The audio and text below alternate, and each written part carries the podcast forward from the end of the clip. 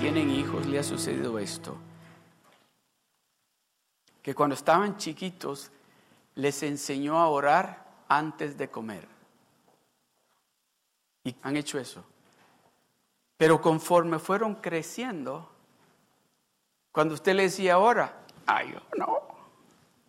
¿Verdad? Yo no. Especialmente si había visita. Especialmente si había visita. Did that ever happen to you? They used to say, ah, I just love the way she prayed. Look, listen, they even videotape them, right? But now you ask them to pray, and they get shy. ¿Sabe por qué les digo eso?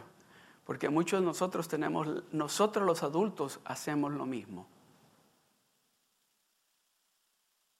Porque muchas de las cosas que hacíamos cuando recién nos enamoramos de Dios, cuando pasa el tiempo, dejamos de hacerlas. Pero cuando recién habíamos, nos habíamos enamorado de Dios, cuando recién estábamos en ese, en ese momento que, al que se nos acercaba, le queríamos hablar de Dios. A veces decíamos cosas que la gente decía, ¿qué? Pues yo acabas de empezar a la iglesia y mira cómo estás hablando. Porque queríamos que todo el mundo supiera. ¿Puedo decirles algo? Muchos de nosotros ahora ya más mayores, mayores espiritualmente, nos da vergüenza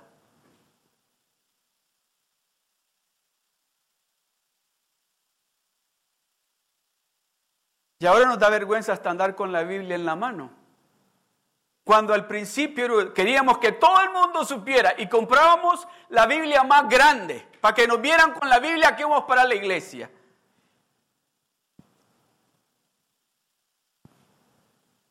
And as you grow older, now you're getting a little Bible or New Testament. Oh no, I got my Bible right here. No los estoy regañando. Nada más les estoy diciendo de que es algo muy importante de que usted como hijo de Dios se acuerde where you coming from. Se acuerde de dónde lo sacó Dios. Let me tell you something. God doesn't get ashamed of you or embarrassed of you. He doesn't. On the contrary, he always says, As my son, as my daughter. And it doesn't matter how you are living your life at that moment, he says, As my girl. But what do we do? ¿Qué hacemos nosotros? Ahora estoy bien. I tengo trabajo tengo salud, tengo, tengo dinero en el banco y todo está marchando bien. Y empezamos a hacer así. Anyway, let's go into the teaching. Eso solamente es una exhortación. No se le olvide de a dónde lo rescató Dios a usted. En ese lugar donde nadie quería nada con usted. Y ahí llegó Dios y metió su mano. ¿Qué es lo que dice la Biblia? Dice que nos rescató de dónde? Del lodo cenagoso. ¿Sabe qué es eso? Es un lodo que está lleno de gusanos y apesta, huele horrible. Ahí metió la mano Dios para sacarme a mí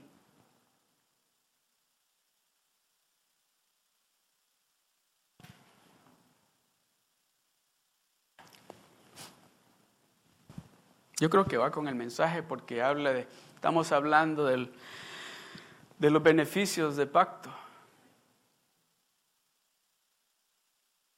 Y es uno de los beneficios que usted y yo tenemos, de que Dios dice, ah, en el momento que yo dije, eres mi hijo, eres mío. O alguno de ustedes, los que tienen hijos, le han dicho a alguno de sus hijos, oh, te portaste mal y esto que hiciste ya no merece ser mi hija o mi hijo. No, ¿no? So Dios continúa amándonos a usted y a mí de la misma manera que nos amó desde el principio, aun cuando nosotros andamos haciendo todo lo contrario a lo que Él nos está diciendo que hagamos.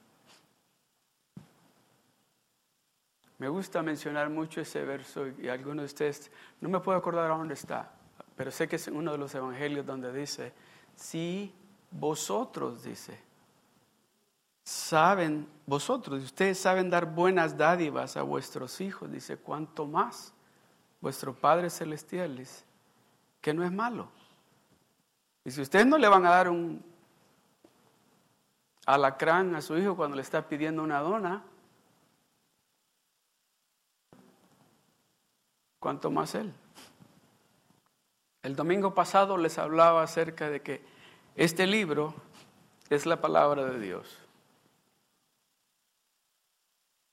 Este libro es la palabra de Dios. Cuando usted lee este libro, el que está hablando es Dios. El que le está hablando a usted es Dios. So, cuando usted abre su boca y sale de su boca la palabra de Dios, lo que usted está hablando es la palabra de Dios. Y en esta tarde quiero hablarle de algo que es de mucha importancia para nosotros los hijos de Dios, que nos demos de cuenta de que tenemos un Dios, un Padre Celestial, que desde el principio desde el inicio de la creación, el plan de Él para nosotros siempre fue bendecirnos. Siempre. El plan de Dios para nosotros desde el principio siempre fue de que usted y yo tuviéramos lo que íbamos a necesitar. Siempre. Pero sucedió algo al principio y eso que sucedió dañó ese plan que Dios tenía para nosotros. Que hubo necesidad de que Él enviara a un redentor, a un salvador, para volver a restaurar esa relación con Él.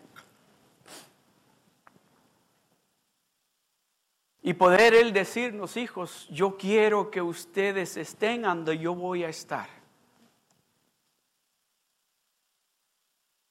Poder Él decirnos, como dice San Juan 3:16, porque de tal manera amó Dios al mundo que dio a su único Hijo para que todo aquel que en Él crea no se pierda, mas tenga la vida eterna.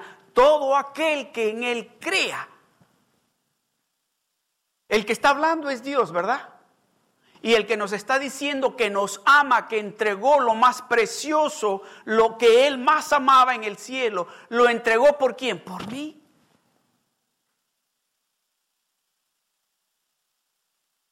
¿Por usted? ¿Por qué? Porque Él nos ama. Y quería demostrarnos a usted y a mí de una manera cuánto nos ama. Pero aún así todavía no lo hemos entendido.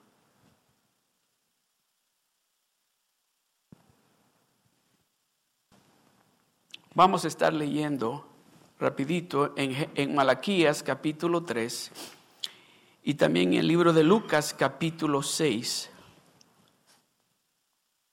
Malaquías capítulo 3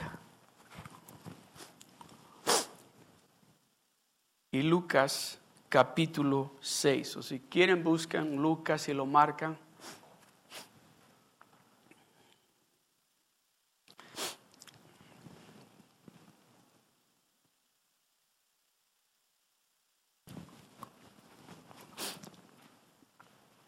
Ya lo tienen. Malaquías capítulo 3. Muchos de ustedes tal vez ya están pensando, oh, va a hablar de diezmos. No, no voy a hablar de diezmos. No, no voy a hablar de diezmos. Porque aquí en esta iglesia no hay necesidad de hablar de diezmos. Aquí en esta iglesia, esta es una iglesia que diezma. esta es una iglesia que ha entendido que, hay, que, es algo que le pertenece a Dios. no hay necesidad de hablar de, diezmos a una iglesia que diezma. Pero es importante que la iglesia entienda el beneficio que tiene al, el que la iglesia, el beneficio que la iglesia tiene cuando es obediente a hacer lo que Dios está indicando que hagamos. Amén. So vamos a leer. Yo quiero que vamos a leer el, el, el verso 1, perdón, el verso 6 al 11. Lo leemos juntos y yo luego se los leo a ustedes. Amén. Vamos a iniciar. 1, 2 y 3. Porque yo, espérense, todos juntos. Acompáñenme en la pantalla. Si no tienen la Biblia, acompáñenme en la pantalla. Amén. 1, 2 y 3. Porque yo, Jehová, no cambio por esto.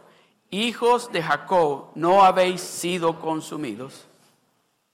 Desde los días de vuestros padres os habéis apartado de mis leyes y no las guardasteis. Volveos a mí y yo me volveré a vosotros, ha dicho Jehová de los ejércitos. Mas dijisteis, ¿en qué hemos de volvernos? ¿Robará el hombre a Dios? Lean conmigo, ¿robará el hombre a Dios? Pues vosotros me habéis robado y dijisteis, ¿en qué te hemos robado? En vuestros diezmos y ofrendas. El verso 9. Malditos sois con maldición porque vosotros, la nación toda, me habéis robado. Traed todos los diezmos al alfolí y haya alimento.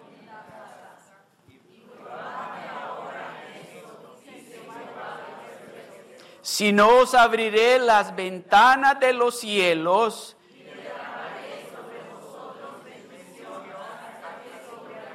Déjemelo ahí un momentito. Déjemelo ahí un momentito. Oiga lo que dice. Y probadme ahora en esto, dice cielos, y derramaré sobre vosotros millones de dólares. ¿Eso dice? Oh, millones de euros, millones de pesos. ¿Millones de qué? Y derramaré sobre vosotros bendición hasta que sobreabunde. Hasta que overflow. Me gusta esa palabra. Overflow. Hasta que sobreabunde. Yo creo que ya no hay esas tiendas, ¿verdad? O creo que sí todavía hay. El otro día vi una, el Baskin Robbins. Ya se están acabando. Pero a mí me gusta, ¿a quién le gusta ir a, mm, dejemos Baskin Robbins, a comer ice cream y, le, y que le ponen el, el ice cream en el, en, el, en, el, cono? Sí.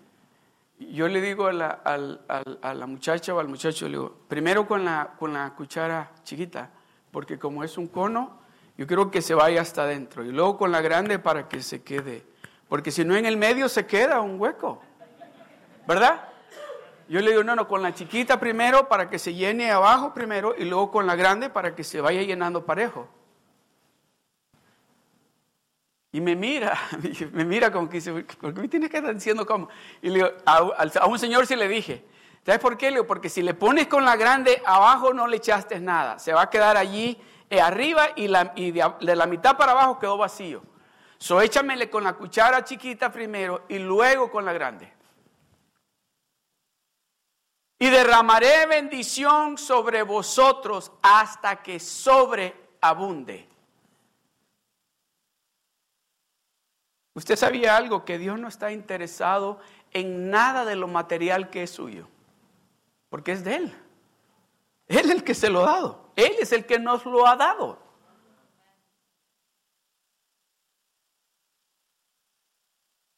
Pero aquí cuando Él está hablando de bendiciones, ¿Sabe cuáles bendiciones Él está hablando? Muchas de las bendiciones. voy a pararme un ratito porque se me viene algo a la mente. Escuchaba ayer algo, no me acuerdo cómo se llamaba el programa, lo miraba de un hombre que quizás muchos de ustedes oyeron, era un locutor, se dice, de radio, muy famoso aquí en los Estados Unidos, Casey Case. ¿Alguno oyó? ¿Alguien o sí? Este señor era el que decía los top 20, los top 10 y ponía las canciones esas. Y este señor dice que llegó un momento que su fortuna sobrepasó los 150 millones de dólares. Pero se casó, él era divorciado y tenía tres hijos, dos niñas y un niño. Cuando estaban chiquitos, él se casó con otra persona y esta persona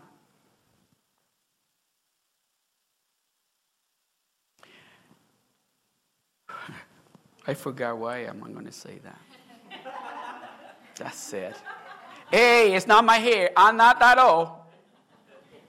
Wait, it will come. It will come. The blessings. Yes, I got it. Got it. Amen. So, si el mundo nos bendice, y creemos que hemos conquistado todo. Pero este señor, ¿saben cómo murió? Con la esposa queriéndose llevarlo a él del hospital de aquí de Beverly Hills, llevándoselo a un, al aeropuerto de Los Ángeles para llevárselo a un convalescent home en Washington, donde supuestamente le iban a dar la mejor medicina para que él pudiera vivir por lo menos unos 5 o 10 años más. Flying from the airport, LA Airport, to Washington, se les murió. And guess what happened with all that money? Now está la esposa y los hijos peleando por ese dinero. Is that an abundance?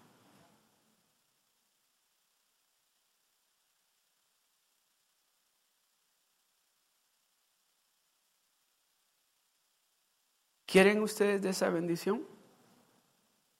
¿O quieren de la bendición que ustedes tienen, que hay paz en su casa, que hay amor en su casa, que hay unidad en su casa y que pueden decir con toda certeza, aquí en mi casa, si frijoles y tortillas hay, todos comemos. See the difference?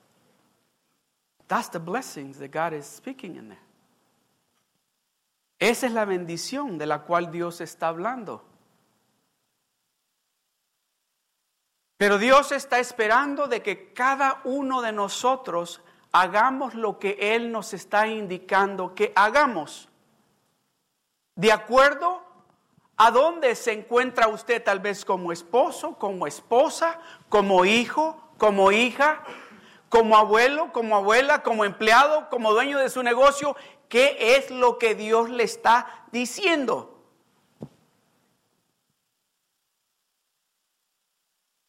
Para que usted obtenga esa bendición que Dios dice que va a sobreabundar. ¿Se da cuenta que no estoy hablándole de lo que dice ahí? Porque al principio dice, usted me ha robado. Aquí no hay nadie que le robe a Dios, ¿verdad? Aquí todos diezmamos. Pero Dios quiere dejarnos saber que Él quiere bendecirnos hasta que sobreabunde. ¿Le está siendo obediente usted a Dios? En esa área donde usted sabe de que no está sobreabundando en bendición. En esa área donde usted tal vez está diciendo, aquí me está faltando algo. Vámonos al libro de Lucas, rapidito. Lucas. Lucas capítulo 6. Todos aquí conocen este verso. Lucas 6, 47 y 48. Lucas 6, 47 y 48.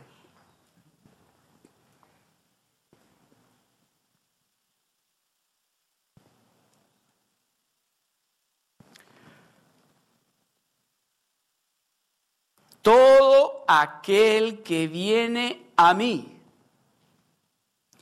y oye mis palabras y las hace, os indicaré a quién es semejante. Semejante es al hombre que al edificar una casa, cavó y ahondó y puso el fundamento sobre la roca. Y cuando vino una inundación, el río dio con ímpetu contra aquella casa, pero no la pudo mover porque estaba fundada sobre la roca. Ese es el proceso. Ese es el proceso. Todo aquel que viene y oye y hace lo que le estoy diciendo va a tener bendición sobrenatural. Todo aquel que viene, todo aquel que viene, that is God. Praise the Lord. Todo aquel que viene a mí y oye mis palabras y las hace. Le voy a enseñar por qué le estoy diciendo esto es importante de que lo que Dios le está diciendo a usted, a usted, específicamente a usted, que usted tiene que hacer, y acuérdese, no estamos hablando de diezmos. Ahora, si usted no está diezmando como usted sabe que tiene que hacerlo, escuche lo que Dios le está diciendo. Porque eso está deteniendo la sobreabundancia que Dios quiere darle a usted, de la manera que Dios lo quiere bendecir a usted. Pero Muchos de nosotros estamos pasando por dificultades, no necesariamente porque Dios no quiere actuar y ayudarnos, sino porque nosotros no estamos haciendo lo que Dios nos está indicando que nosotros hagamos.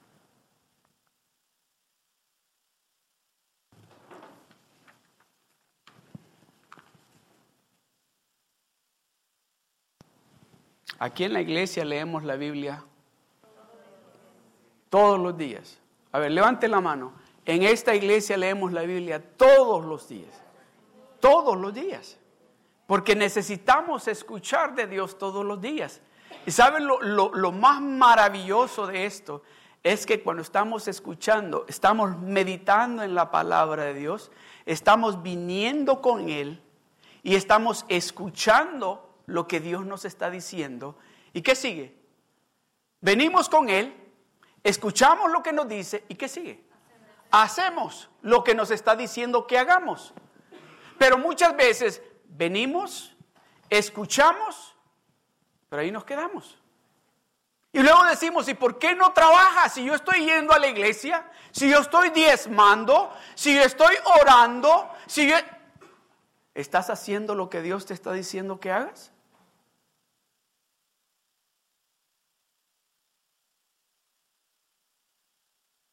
¿Se recuerdan que el domingo pasado o el anterior les compartía? Cuando Dios le dijo a Elías, ve, le dijo allí al, a la fuente o al río del Quereb, le dijo al arroyo, ve, le dijo, allí ve. Y ahí voy a mandar a los cuervos para que te lleven carne y pan en la mañana y en la tarde. Elías fue, Elías escuchó y no se quedó diciendo, ah, en, ese arroyo no me gusta a mí, yo mejor me voy al otro arroyo. No, se fue, fue obediente, hizo lo que las indicaciones, siguió las instrucciones. ¿Cuántos de ustedes son como yo? Cuando han comprado, ya me descubrí. Una vez compré una silla, sí, una silla creo que fue, y pues venía en pedazos. Y y oí el papel, uno, dos, tres, cuatro, cinco. Ah, sí, dije, y empecé a, pegar. Y le oía que, la hacía así. Dije, ¿por qué si tengo las partes correctas? ¿Cuántos de ustedes son así?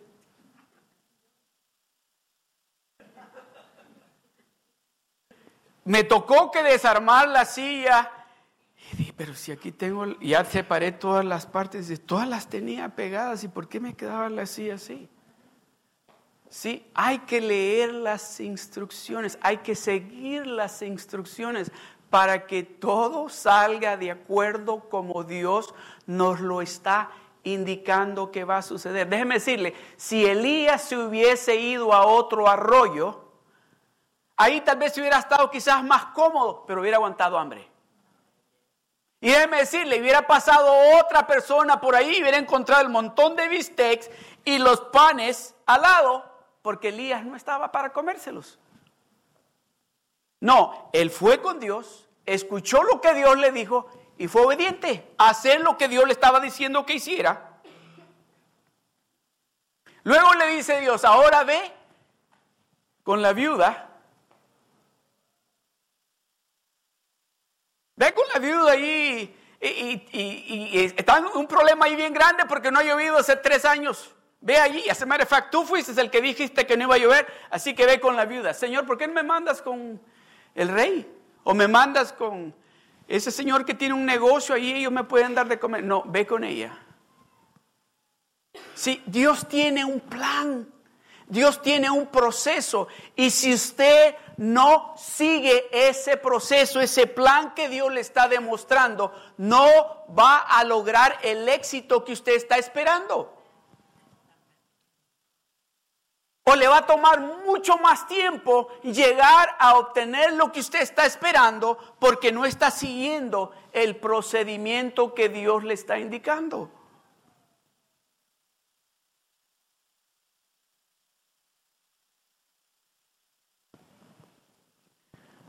¿Se recuerdan cuando llegó, llegaron los, los, los, decir los taxistas?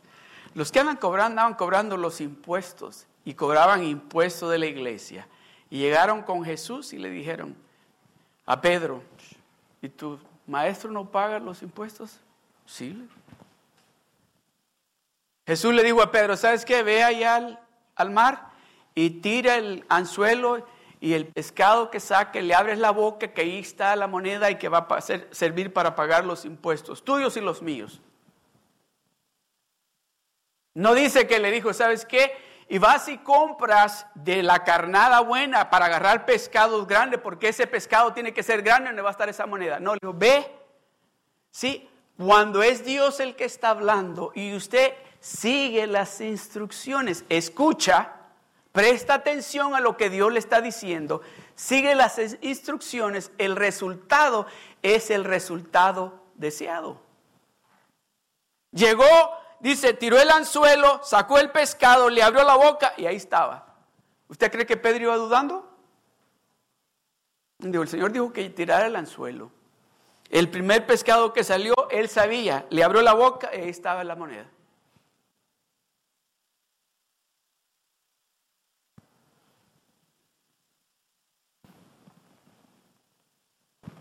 A Pedro le dijo también el Señor, ¿sabes qué Pedro le dijo? Vámonos en el barco y navega mar adentro. Y vas a tirar la red, le dijo, aquí a la derecha, porque vas a pescar. Sí, hay que seguir las instrucciones. Hay que escuchar lo que Dios está diciendo. Pedro le dijo, Señor, le digo, oh, pues, muchos de nosotros le hemos dicho a Dios, ¿verdad? Pedro le dijo, Señor, toda la noche, pero como eres tú el que lo estás diciendo, yo voy a ser obediente. Y voy a hacerlo exactamente como tú lo estás diciendo. Y tiró la red. ¿Está escuchando lo que Dios le está diciendo en esta tarde?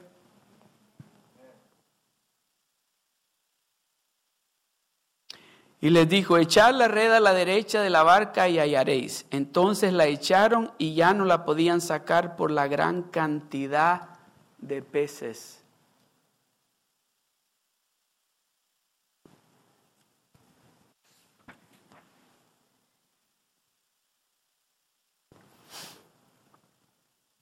El Señor dice esto. Reprenderé también, en el libro de Malaquías, el capítulo 3, el verso 11, dice, reprenderé también por vosotros al devorador y no os destruirá el fruto de la tierra, ni vuestra vida en el campo será estéril, dice Jehová de los ejércitos. Cuando usted sigue el proceso, cuando usted viene con Él, cuando usted escucha lo que Él está diciendo que usted tiene que hacer y hace lo que Él está diciendo que haga, dice, hay una garantía de protección en lo que Él le está diciendo que va a suceder. Y esa garantía de protección es esta. Él dice, dice, Dios, yo te voy a bendecir hasta que sobreabunde, pero también voy a proteger lo que te voy a dar. No solo te voy a bendecir, dice Dios. No solo te voy a bendecir hasta que sobreabunde, sino que voy a proteger lo que yo te doy para que te dure por mucho tiempo. Dice, reprenderé también por vosotros al devorador. Dios está hablando. Ya no se, va, te va a dañar el carro, ya no te vas a, a tener que estar preocupado. ¿Cuántos de ustedes le ha pasado esto? Que le acabamos de comprar ruedas al carro y nos costaron como 400 dólares. Y ahora viene y que me dice, necesito el alternador y que algo con el, el, water pump. Y le digo, ¿cuánto cuesta? A 780 dólares. Le digo, ¿dónde saco ese dinero? Se acabo de poner en las ruedas. Si ese es el devorador. Pero Dios dice, no, no, yo voy a, reprender a ese que viene a robarte lo que yo te estoy bendiciendo. Yo lo voy a reprender, que no venga y que diga, ay, que te quiera dañar tus carros, que te quiera dañar tu salud, que te quiera dañar tu relación, que te quiera dañar tu hogar, que te quiera dañar tus finanzas. No, dice, yo lo voy a reprender y no te va a tocar nada de eso. ¿Sabe por qué lo hace Dios? ¿Sabe por qué Dios le nos está diciendo, yo voy a reprender al devorador? Porque Dios sabe que es algo que es de Él y Él nos ha bendecido con eso. Con esto voy a concluir.